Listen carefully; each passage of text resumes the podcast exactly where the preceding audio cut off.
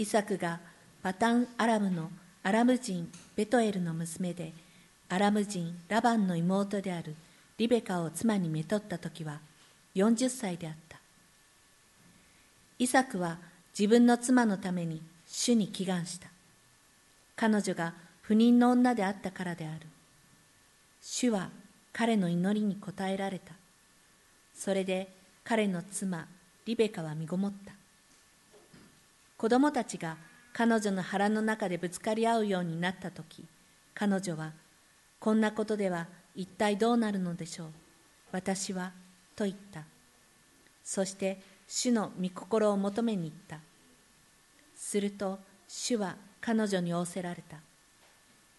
二つの国があなたの体内にあり二つの国民があなたから分かれ出る。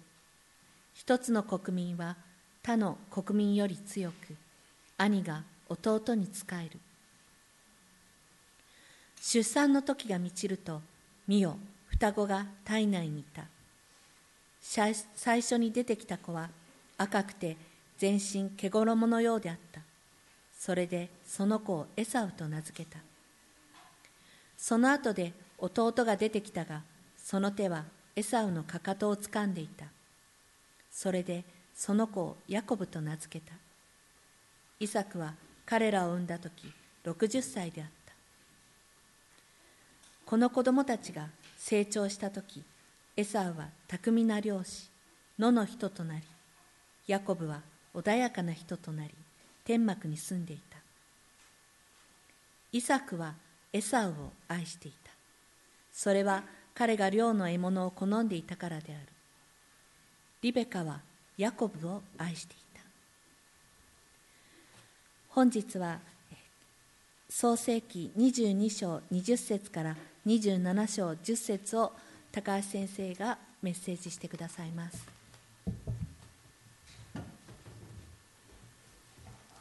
おはようございます。今日は祝福の継承ということでイサクとリベカのお話を中心にしていきます。今読まれた箇所でですね衝撃的な言葉があります。イサクはエサウを愛していた。リベカはヤコブを愛していた。両親がですねそれぞれ、えー、子供に区別をつけてどっちがどっちを愛しているっていうのは困ったもんですね。こういうのを指していわゆる機能不全家族と言われることがあります。聖書に出てくる話は決して模範的な話ではない。家庭関係で私たちはどっかでですね傷を負いながら育ってきてると思います。そういう中でこのストーリーというのは多くの人にとって慰めと励ましになるのではないでしょうか。今日はですねあの創世記の22章のですね後半部分からさーっとあの振り返りながら振り返りながらというかちょっとかいつまんでお話をしていきますけれども創世記の22章の20節以降にですねあのいわゆるアブラハムがその子イサクを神に捧げた後の話が出ています。でここはあのハランというですねユーフラテス川上流の地域ですね。現在のトルコ領内だと思いますけれどもアブラハムの兄弟ナホルに多くの子が与えられたということが伝えられる。これはイサクのための妻を迎える上での大切な前提です。サラがイサクを産んだのは90歳だった。それから37年後にサラは死ぬ。でサラがイサクをですね本当に溺愛していたということは想像に難くありません。何しろイシュマエルがイサクをからかっているのを見てすぐにですねイシュマエルとお母さんのハガルを追い出すことを主張したほどだった。で母の死はイサクにとっても一大事であった。そういう中でアブラハムがサラを葬るために大変なですね、え努力をしたっていうことが書いてあります。23章でですねサラは127歳で息を引き取った。そういう中でアブラハムは本当に愛するサラのために立派な墓地を用意しようとした。でもアブラハムはその地においてどこの土地も所有していなかった。いいなって思った場所があった。それがですね23章 9, 節で出るですねマクペラの洞穴。きれいな洞穴があったんだと思います。その洞穴にはただ当然畑とですね隣接していた。それをどうにかですねお金を出すから譲ってほしいと言った。でその地のですねその所有者は「いやただであげます」と言った。でもちょっと言葉の言い方が違うんですね。23章11節。このですねエフロンという人は畑をあなた畑をあなたにさあげますって言った。畑ただでもらうわけにいかないんだよね。明らかにこのエフロンという人は畑を売ることによってどうにかね畑プラスホラー穴だったらいいよみたいな感じで言ったんだと思います。で結果的にアブラハムは銀400シェケルをこの墓地のために払ったという話なんです。銀400シェケルというのは当時としては大変な大金だったと思います。後でですね出てくる話でエレミアがですねアナトテの土地を買う時の代価が銀17シェケルだった。またダビデがですねあの現在のエルサレム神殿につながる地を買った時は50シェケルであったって書いてある。400シェケルっていうのはだから途方もない値段なんですね。ただアブラハムはとにかくですね、えー、きちんと正当な取引で土地を所有するということをこの時に願った。それはサラを葬るだけのため。アブラハムはその生涯において唯一、ね、正式に所有した土地はここだけなんです。それにしても結局アブラハムはこのサラを葬るということにおいて信仰を何よりも証しした信仰とは何かっていうと私たちの希望はどこにあるのかっていうのを告白するのが信仰なんです。私たちの葬儀っていうのはとっても大切ですね。葬儀において私たちは自分たちの希望を告白する。今回休暇で行った時にですね私の友人のですね奥さん同級生だったんですが亡くなった葬儀に出てまああのお坊さんの講話もちょっとお聞きしましたけれどもなかなか希望のある話は仏教の場合はできないかなと思います。この聖書の希望それは本当に神様が私たちのために新しい点と新しい地を備えてくださるっていう希望です。そういう中で24章でですねアブラハムが老人になり年を重ねている。でも主はあらゆる面でアブラハムを祝福しておられた。アブラハムは多くの財産を所有していた。神様のただご計画は何だったか。それはアブラハムを通して神の民を創造することだった。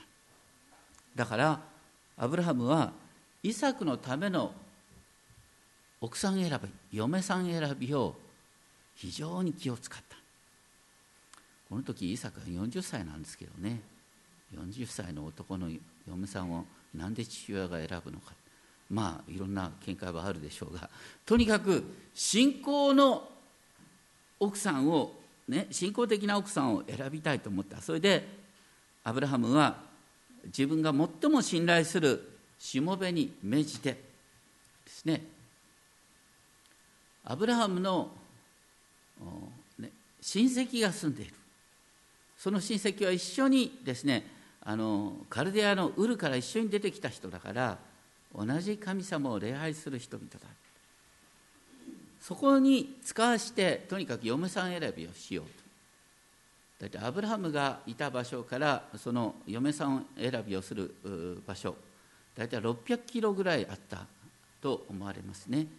東京からあですね岡山辺りなんでしょうかね、まあ、とにかくそういう距離をこのしもべはですねラクダ10頭を引き連れて行った。だけどどうやってその身も知らぬところに行ってる嫁さんを選ぶんだよ。でこのしもべはですねまずお祈りしたんです。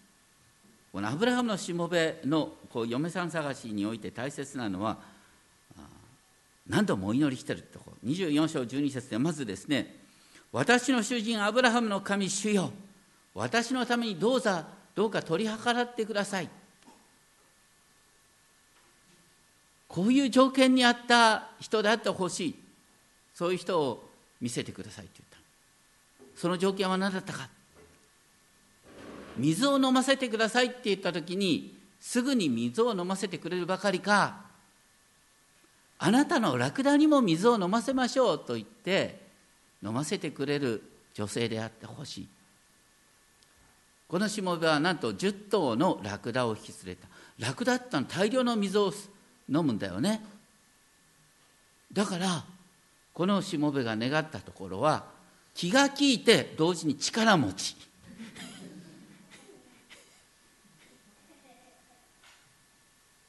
でそのように祈ったところがぴったりの女性が来た。それはなんとアブラハムの兄弟ナホールの孫娘リベカであった。これを分かった時にアブラハムはすぐにその場でひれ伏して主を礼拝した。あなたは恵みと誠を守ってくださる。神です。ってお祈りした。24章26節。恵みと誠っていうのは聖書の中で繰り返される神様のご性質を表すものです。恵みヘセと。神の契約に対する真実さ誠エメット。アーメンの語源真実ということですね。そしてこのしもべはリベカのお父さんのベトエルとお兄さんのラバンに迎えられるアブラハムのしもべだってんで彼らは接待をしてくれた。でもしもべはおいしそうだなお腹すいたな食べようなんて言うんじゃなくてまず私がここまで来た要件を話させてくださいと言って話し出す。この話がえらい長いんですよ。この興味深いのはですね24章の34節から48節まで、ね、今まで読んだ人にとってはこれ読んだと同じことを書いてあるじゃないって同じことがずっと書いてある。なんで同じことが書いてあるか？と聖書はしばしば同じことの繰り返しをやるんですがそれは何でかってそれがいかに大切かってことなんです。神様はこのように願った通りに一歩一歩道を導いてくださったんだよっていうことなんですね。その結論が24章48節。主は私を正しい道に導いてくださった。主が私をここにこのように導いてくださったんだ。っていう。そしてその上でしもべはだいぶ迫力を持ってこのとにかくですねリベカのお父さんとお母さんにお父さんとお兄さんに語った。ね、で願ったの24章49節を見るとあなた方が私の主人に恵みと誠を施してくださるなら。主は恵みと誠の神だ。そしてあなた方はその主の恵みと誠に応答してほしいというかなりの迫りなんです。そこまで言われちゃったらね断ることはできない。ペトルとラバンは答えた。24章50節51節。このことは主から出たことですから私たちはあなたによし足を言うことはできない。リベカを連れて行ってください。この時もアブラハムはアブラハムのしもべは聞くや否や地にひれ伏して主を礼拝した。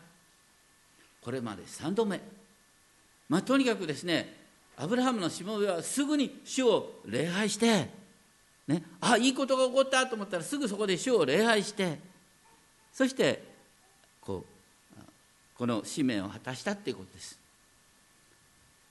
私たちもこういう姿勢をね学ぶあの商談の最中にひれ伏してなんて まあこれはイスラム教と間違えられるかもしれない。けどそれぐらいあってもいいかもしれませんね。とにかくですね主にひれ伏していつでもどこでも主を礼拝しながらってことですね。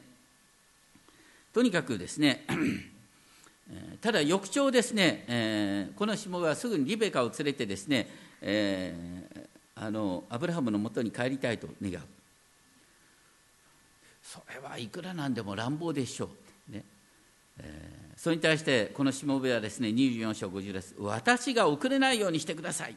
主が私の旅を成功させてくださったんですから。困惑するですねこのリベカのお母さんとお兄さん、うん、それでリベカに意向を確かめる。そうするとリベカは24章58節はい参ります」と即座に答えた。リベカはまさにアブラハムと同じようにどこに行くかを知らないで従っていく信仰の従順の模範です。でイサクがリベカをめとったのは40歳の時であった。これはお母さんのサラが死んだ3年後のこと。で一番最初の出会いのことがですね24章67節にこう書いてある。イサクはその母サラの天幕にリベカを連れて行きお母さんの天幕にリベカを連れて行きレベカをめとり彼女は彼の妻となった。彼は彼女を愛した。イサクは母の亡き後慰めを得た。いい表現ですね。イサクは母の亡き後慰めを得た。今流に言うとイサクはいわゆるマザコンだったっていうふうに訳すといいかもしれません。とにかくお母さんの代わりになる奥さんが来たな。優しくて気が利いて力持ち。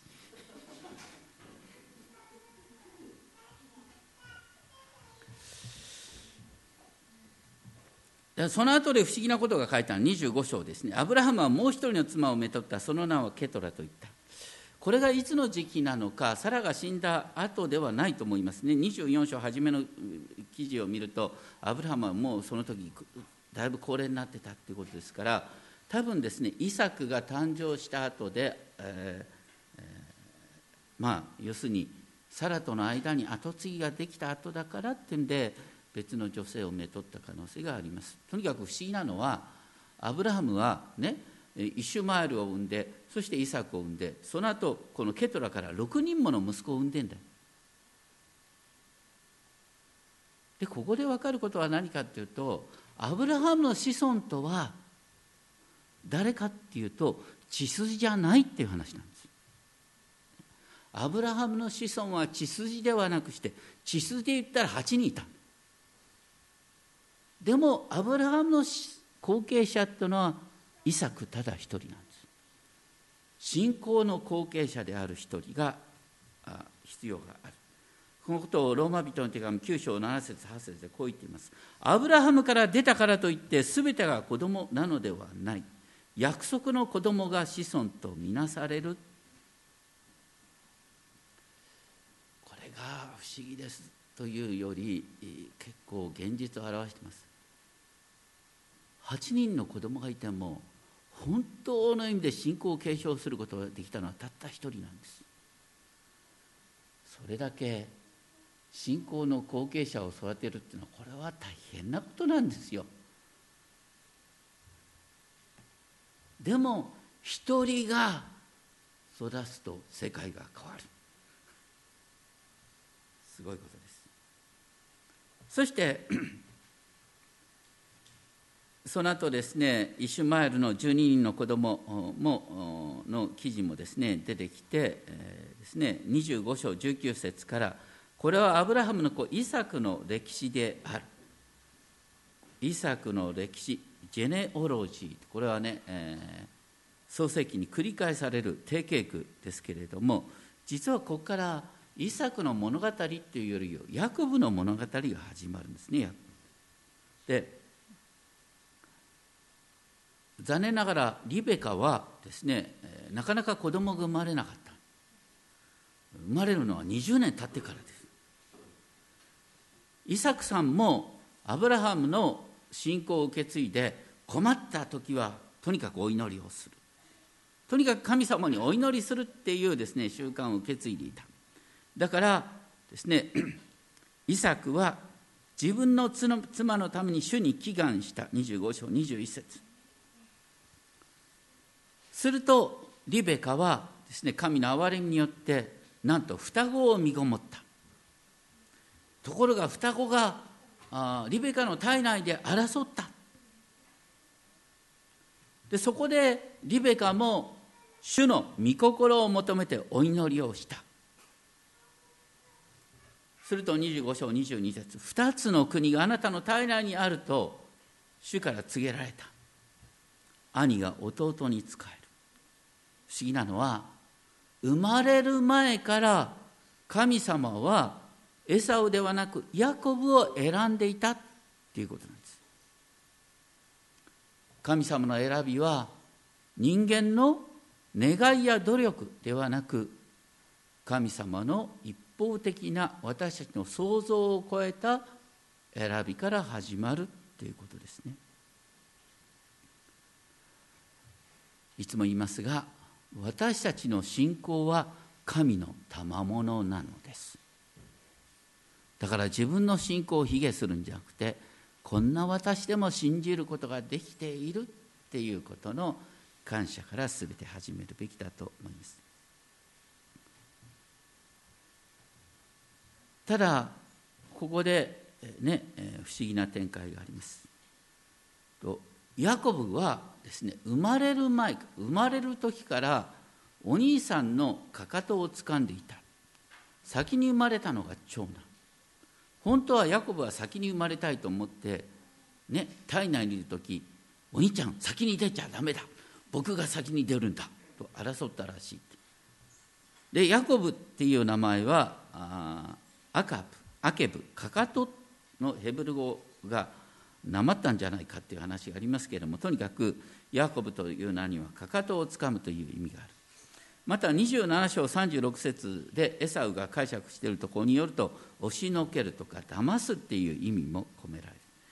まあいろんな学説があるんですが、まあ、最近のユダヤ人はこう言ってますがヤコブこれはヤコブ・エル神が守ってくださいますようにという意味の名前ではないかよう分かりません。でもとにかくですねこのかかとっていう言葉と非常に密接な関係があることは確か。不思議なのはですねあのあれです。リベカさんは神様の御心を求めて祈ってとにかく弟が勝る。弟が後継ぎになるんだっていう啓示を受けていた。それを夫のイサクに当然だったら話すはずだよね。どういうふうに話したのか話してないのかそれすらもわからない。話したと思うんだけどもイサクはエサウが取ってくる漁の獲物が好きだったからそんな話よりも獲物の方に気が取られてたのか。よう分かりません。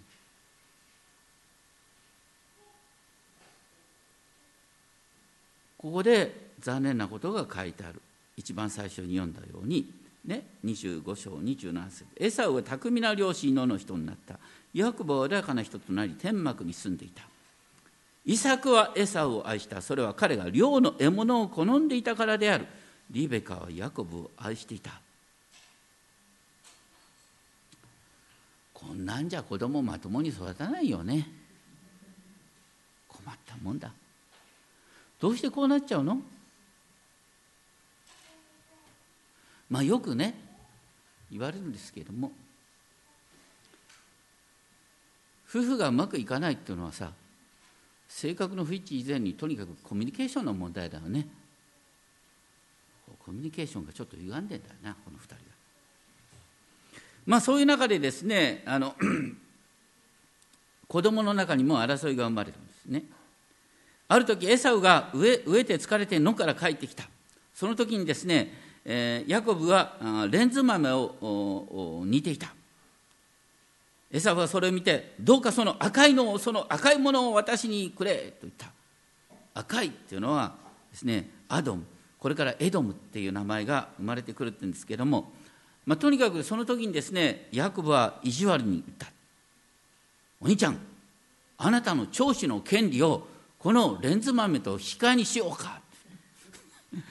ひどい話だでこれは要するにヤコブがエサウの気象をよく見ててですね、えー、ここぞっていうところに突っ込んだ。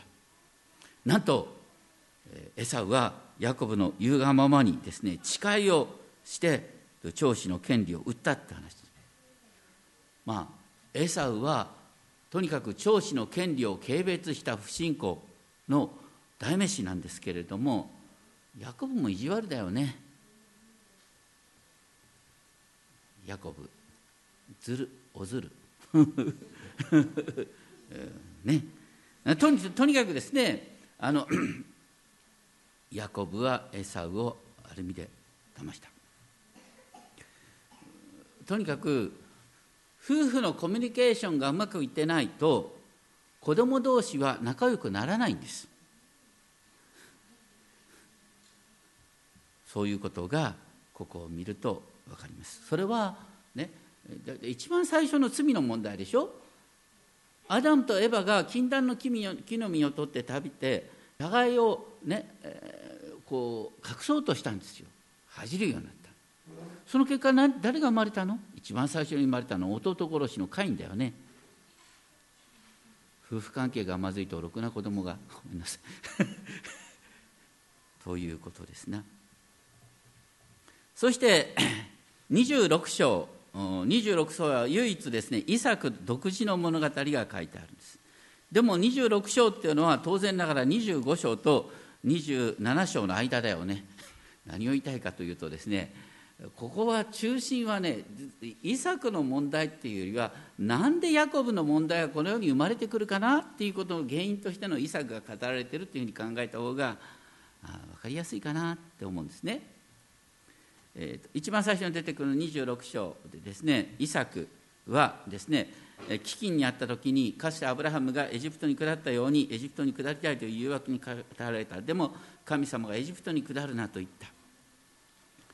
でイサクはペリシテ人の地に行くんですけれどもアブラハムお父さんと同じことをやっちゃうんですね。奥さんが綺麗だから奥さん奪われると困るから私の妹にしておこうって言ってアブラハムが2度失敗したそのパターンに従った。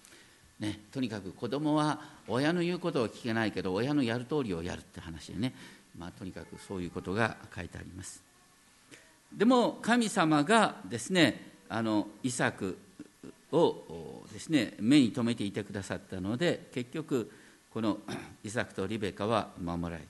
そういう中で26章12節。イサクはその地に種をまきその土地その土地に100倍の収穫を見た。主が彼を祝福してくださったんで。からである。ところがペリシテ人がですねイサクの繁栄を妬んでアブラハムの時代から受け継がれている井戸を埋める。当時井戸を埋めるというのはこれとんでもないことですね。もうそこに住めなくしてやるっていう話なんです。でイサクはそこを生ん出されて彼らを争うことイサクは争うことなくですねゲラルの谷間に住んだ。でそこで新しい井戸を掘ったらなんと2度にわたってですね掘った井戸をまた埋められてしまった。でもイサクはそれでも争いを避けて3度目に掘った井戸でようやく平安を得た。そこで26章22節今や主は私たちを広いところに広いところを与えてくださった。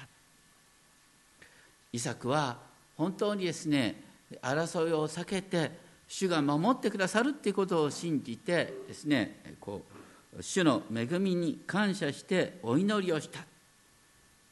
このイサクの祈りの姿勢はアブラハムから受け継がれている。でそこでですね、えーと、新たな啓示がある。26章の24節。私はあなたの父アブラハムの神である。恐れてはならない。私はあなたと共にいる。アブラハムへの契約が新たにですね確証保証されていく。そこにですねイサクも父の信仰に倣って祭壇を築いて主の皆によって祈る。このイサクのこの祈りの姿勢を見てですね、えー、イサクをいじめていた人もですねこれはイサクをいじめたらとんでもないことになるなっていうことに気づいてイサクとの契約を結ぶっていう話が出てくる。それはとても素晴らしいことなんですが悲しいことが出てくる。それは26章の34節。エサウは40歳になってヘテ人の妻2人をめとった。イサクが愛したエサウ。イサクはエサウが取ってくる野の獣が大好きだった。イサクはアブラハムから祈るっていう習慣を学んだ。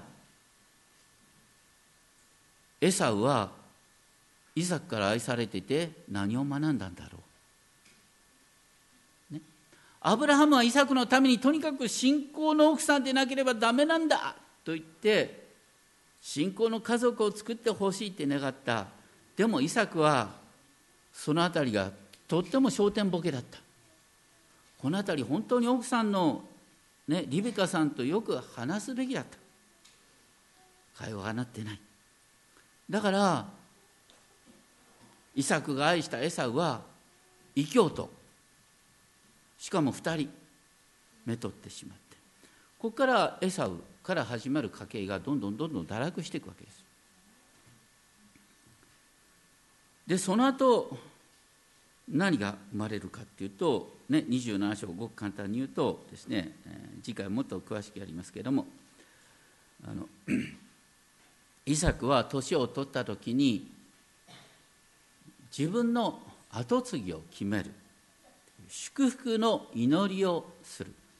ただそのためにまず餌をよ、ね、お前に祝福の祈りをするからその前に俺の好きな食べ物を取ってこいって。なんで食べ物を取ってこないという祝福の祈りをしないのかとよう分かんないんですが、まあ、とにかくそれを聞いてた奥さんのリベカさんは、ね、リベカさんとしてはとにかくヤコブに跡継ぎになってほしいと思ってるからなんと奥さんのリベカさんは息子のヤコブを誘惑して、ね、2人でお父ちゃんを騙そう。なんで信仰の家族がさ騙し合いするんだよこれは。2人で共謀してお父さんを騙してそして、えー、エサウをですねこの エサウに受け継がれるべき祝福を横取りするなんでこういうことになっちゃうのか。まあこれでね私たち学ぶことができるのは立派な人いわゆる従順な、ね、信仰者が結婚したら立派な家庭ができるかというとそういうわけじゃないということのこう模範ですな。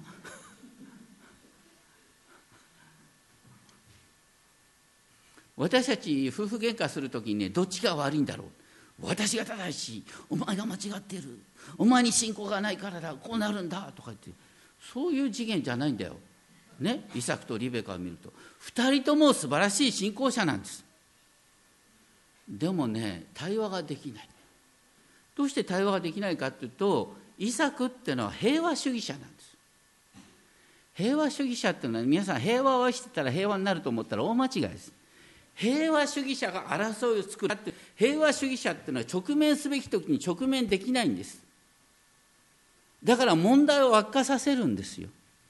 ずるずると問題を悪化させる。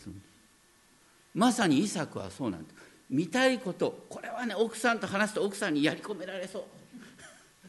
黙っちゃおう。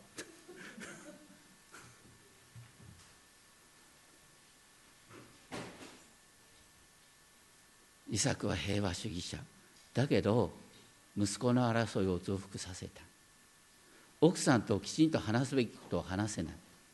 だから最後に奥さんにまで騙される。でもでもでもでもですよ。それでもやっぱりイサクは素晴らしいんです。リベカも素晴らしいんです。なぜかっていうと神を礼拝するっていう習慣をきちんとアブラハムから受け継ぎそしてとにかく神様に祈りそして神様に感謝するっていうことはヤコブに受け継ぐことができたんですよ。何はなくとも信仰を継承できたら万々歳なんです。なぜなら信仰が継承できる限りにおいてその人は神様との対話の中で問題を解決していけるからですよ。でも祈る習慣を受け継いでいなかったら神様の修正が効かないんです。だから今日の話一番最初アブラハムが何よりも関心を持ったのはとにかく信仰の継承がなされなければ私のね故郷を離れてこのパレスチナ組んだりまで来たことの意味は何なんだ。とにかく信仰の継承が第一なんだって考えた。でそれはきちんとイサクとリベカを通して伝わってった。